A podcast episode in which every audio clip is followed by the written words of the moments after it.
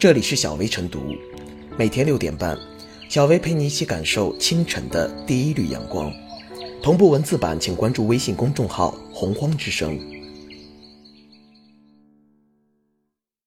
本期导言：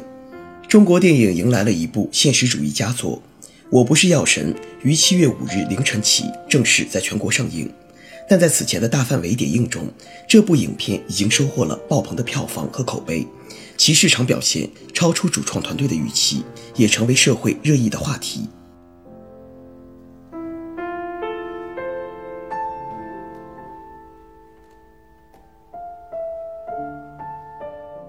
我不是药神，神在哪儿？评价一部院线电影成功与否，最简单的标准就是看是否叫好又叫座。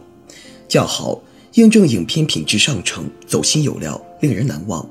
叫座。说明市场认可度高，是大家普遍认同且感兴趣的好故事。从首映日挂出的票房数据来看，《我不是药神》十小时达到了一千八百万票房，单日票房过亿，后续票房增长潜力很大。叫座之气已显，只差最后定格在哪个数字上。而真正值得我们关注的是这部片何以一片叫好，以及这声音背后蕴藏着怎样的观众期待。在很大程度上来看，这是一部复杂的电影。影片前半段将很多社会主题包裹在喜剧的外壳之中。徐峥扮演的程勇召唤队友的过程，带出了人生百态：有因病离家的小镇青年，有因孩子唤起求生希望的城市中产，有靠 QQ 互通信息的庞大病友群，也能看到卖假药的假院士，看到唯利是图的国际公司，甚至看到热闹喧腾的印度街景。药宛如一面多棱镜，映照出一个我们听过却不一定看过、看过却不一定经历过的世界和人生。而影片的后半段，则将人物性格的发展包裹在了更为抒情的氛围之中。换了发型的程勇，一次次经历心灵的触动和拷问，过去的经历如同种子，在他心中渐渐长成了大树。剥除了利益这个元素，电影更多的让人思考自己与他者、个人与社会、情理与法理的关系。与主人公一起体验了精神的成长，而这样更加偏重内心追索的内容，也让电影获得了更大的开度。正是在这样的对话中，个人得以获得更开阔也更沉着的生活，社会也在每个人的努力中得以改善与进步。不止于此，影片的抓人之处还在于塑造了一群热爱生活、努力活着的角色。片中的人物因为疾病而生活不易，但人之所以伟大。就是面对坎坷和磨难时不轻言放弃的决心，那份求生的意志和乐观的心态，如同一把钥匙，找到了影片震撼人心的锁眼。影片中那位患病的老奶奶对警察说的话，可谓影片的高光时刻。我不想死，我想活着。朴素至极的话，满含着悲凉却执着的生命力量，而这份力量里，饱含着人们最真实的对生活的热切向往。去年以来。印度电影《摔跤吧，爸爸》《厕所革命》《神秘巨星》等现实题材电影，让中国观众感受到了中国电影可以如何切入社会、切入生活，也让观众急切的希望能看到一部类似的国产电影。我不是药神的出现，无疑顺应了观众和市场这样的期待。相比那些奇幻架空、小情小爱等热门 IP 的爆米花作品，一部对人心有触动、对人性有认知的作品。一部根植于现实、真正找到深入民心、反映生活的鲜活题材的作品，无疑有着更强的生命力。或许我们可以重温一下这样一段话：文艺深深融入人民生活，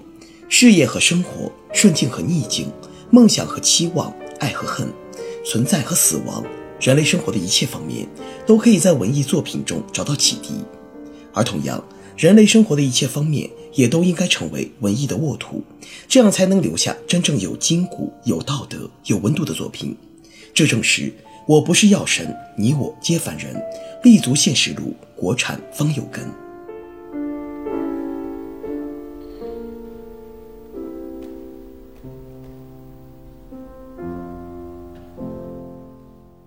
我不是药神爆红，解锁现实主义的正确打开方式。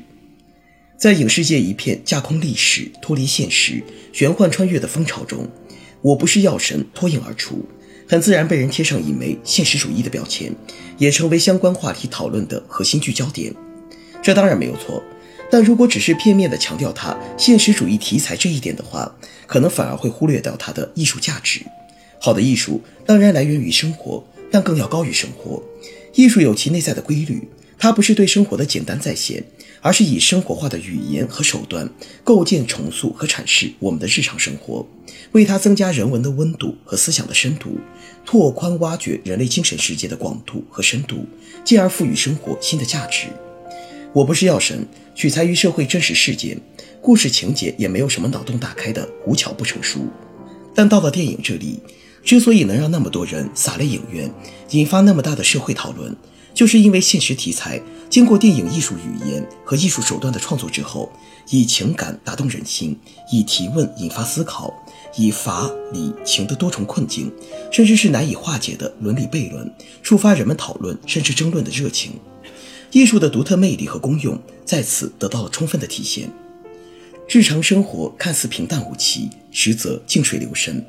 它在不动声色之间，处处暗流汹涌，震撼人心。因为人类生活常常置身于困境之中，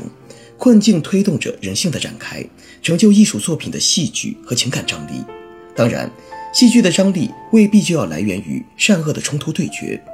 最耐人寻味的悲剧，往往反而是善的冲突。事实上，在我不是药神里，我们很难找到反派，也找不到反面的邪恶势力。现代药品的研发需要巨额资金的投入，而研发周期长，科研和市场方面的风险都极大，需要高额的市场定价、严密的知识产权法律体系保护，才能保证药品企业研发和经营的可持续性，更好帮助人类克服更多的疾病和伤痛。当现代医药面临的这一困境落实到普通患者个人身上时，伦理悖论就更加尖锐激烈。影片中的几个主要角色。各自陷入自己的人生困境之中，承担各自命运的重量。这里有疾病伤痛，有中年危机，有公平正义，有家庭伦理，当然也有幸福和欢笑。他们交织共振，谱成了一部社会和生活的交响曲。而且每位个体都成为一个辐射源，往外一层一层辐射，对人性、命运、家庭、社会、法律和制度提出了一系列追问。在充沛丰富的情感之外，增添了冷峻的思想深度。文艺作品要讲好中国故事，必然呼唤现实主义传统的回归。我不是药神，为中国电影的现实主义创作提供了一个很好的范例，那就是要讲中国故事，更要艺术的讲好中国故事。在这部影片中，尽管上海的街景，偶尔一两句上海话的俏皮对白，让我们倍感亲切。取材于社会新闻的故事原型也让人倍感接地气，但真正打动情感、震撼人心的，还是它蕴含的情感力量、人文温度和思想深度。这部影片的爆红，也许会引发一轮现实主义电影创作的波形，但愿在后来者的创作里，并不是只有对真实的再现，而忘记了文化艺术的真正精髓。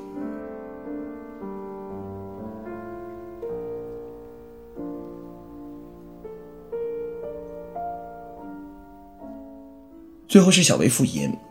我不是药神的无预警爆红，创造了一个不小的神话。其在舆论场中出现频率最高的一个词就是现实主义。而在轰动过后，如何进一步化解癌症患者在法律与现实之下的两难处境，才是当务之急，也是这部影片更大的价值所在。正如网友所说，现实的确很艰难，但正在往好的方向走。医疗体制改革。”解决群众看病难、看病贵的难题，又何尝不是如此？因为事关民众疾苦，所以要矢志不渝、百折不挠的努力；因为道路艰难，所以更要拥抱希望、只争朝夕。